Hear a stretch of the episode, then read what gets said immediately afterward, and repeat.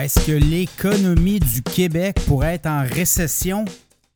Beaucoup de beaucoup d'optimisme et de pessimistes hein, qui se sont affrontés au cours des derniers jours, des économistes qui croient que l'économie québécoise est en panne et euh, tout ce qui est en panne passe par une perte de vitesse avant de retrouver un air d'aller. Donc, euh, cette semaine, il y a eu quand même euh, des euh, économistes qui croient que, enfin, qui ont annoncé que l'économie québécoise allait tôt ou tard entrer en récession cette année, l'an prochain. Notamment les économistes de Desjardins, hein, qui, eux, regardent les chiffres aller, regardent les données.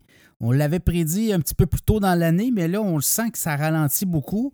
Il faut dire qu'on a eu les chiffres du deuxième trimestre de 2023 et euh, au Québec, ben, c'est une perte de près de 2% au niveau de la une perte de, l'économie. Donc, euh, le PIB québécois a reculé de 1,9% Donc, ça ne s'invente pas. Au Canada, c'était beaucoup plus euh, moins prononcé, mais ce qu'on comprend, c'est que là, l'économie québécoise tourne au ralenti, est en panne. Et qu'est-ce qu'on fait quand on est en panne? Bien, euh, les gouvernements annoncent des grands travaux. Ça, ça sera peut-être pour euh, les prochains mois. Mais là, ce qu'on constate, c'est qu'on pourrait tomber en récession, on pourrait l'être puisque le troisième trimestre se termine là. Et même euh, le ministre des Finances, Éric Girard, qui est sorti pour dire non, non, non, on n'est pas. sera pas en récession. Le troisième trimestre de l'année va être positif. Donc, on va annuler la perte du deuxième trimestre et peut-être euh, même avoir peut-être même un, quatrième trimestre un petit peu plus euh, ralenti, mais quand même. Et la contrepartie, les économistes de Desjardins nous disent ben, écoutez, le, le dernier trimestre de 2022 était négatif. Le premier trimestre de 2023 a été positif. Le deuxième négatif. Donc, ça fait quand même deux trimestres sur trois là, qui sont négatifs.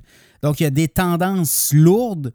Et si on ajoute tout ça par habitant, par les PIB par habitant, surtout qu'il y a eu une vague d'immigration importante au Québec au cours de la dernière année, ça fera en sorte que, oui, le Québec sera en récession. Écoutez, c'est technique. Ça ne sera pas de grande récession. Là. Je pense qu'il n'y aura pas de, lourdeur, mais on va flirter comme ça au cours des prochains trimestres avec des positifs, des négatifs.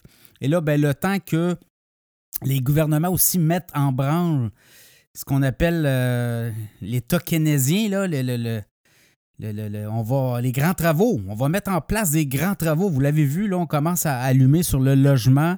Les villes qui ne faisaient rien ben, commencent à être euh, beaucoup plus proactives. Oui, elles vont vouloir se payer. Oui, elles salivent à taxer les promoteurs. Et oui, le locataire ou les gens qui vont acheter des unités d'habitation devront payer le prix payer un prix davantage. Et là-dedans, il va y avoir des taxes imposées par les villes.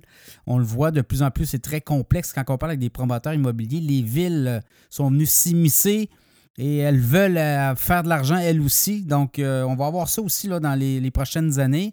À Québec, on annonce 80 000 logements construction d'ici 2040.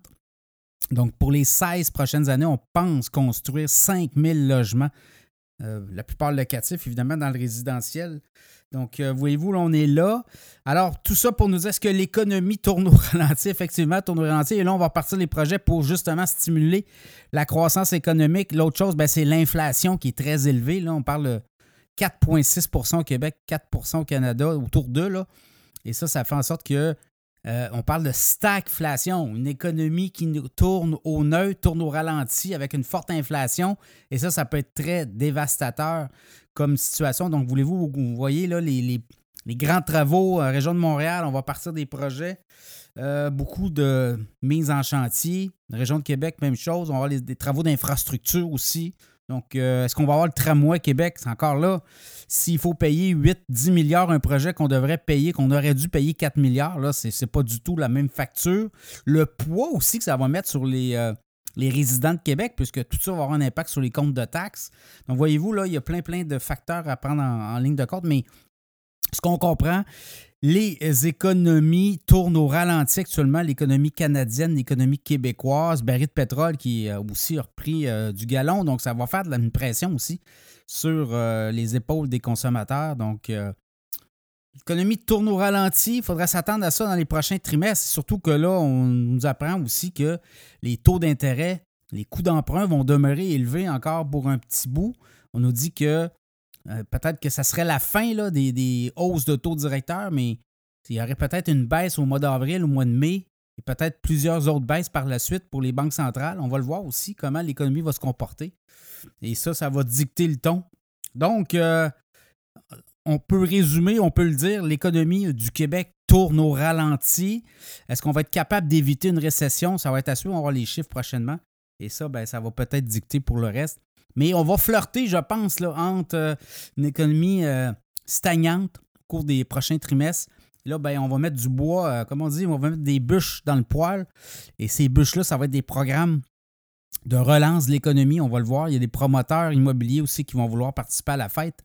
Alors, évidemment, ça sera à suivre. Mais pour d'ici la fin d'année, attendez-vous à des, des, chiffres très en dents pour l'économie. C'est plus 2024, la deuxième partie de 2024, où on pourrait voir euh, tous ces programmes, toutes ces annonces de relance économique qui pourraient euh, commencer à être payantes.